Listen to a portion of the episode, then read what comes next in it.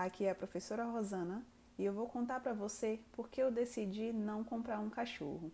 Calma, você já vai entender.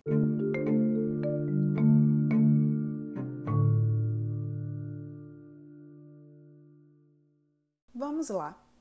Se alguém perguntasse para você o que é economia, o que você diria? Sei que muita gente tende a responder essa pergunta dizendo que economia tem a ver com dinheiro e a forma como ele é distribuído. Mas essa acaba sendo uma descrição incompleta. Na verdade, o dinheiro é apenas um instrumento que facilita o funcionamento do sistema econômico. Um instrumento importante, sem dúvida, mas que não representa bem a essência da economia.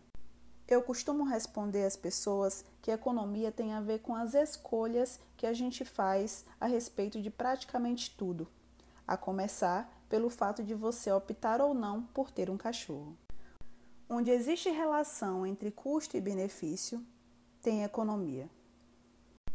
Agora, eu preciso explicar por que a decisão de não comprar um cachorro pode servir de exemplo para compreendermos o conceito de economia. Como o dinheiro não é algo infinito, se eu tenho vontade de ter um cachorro, posso optar por adotar um ao invés de comprar. E o dinheiro que eu usaria na compra do cachorro poderia ser usado para adquirir mais ração, brinquedos ou simplesmente para gastar de modo a atender a qualquer uma necessidade minha. O importante desse exemplo é que ele deixa claro que ter menos de uma coisa implica ter mais de outra.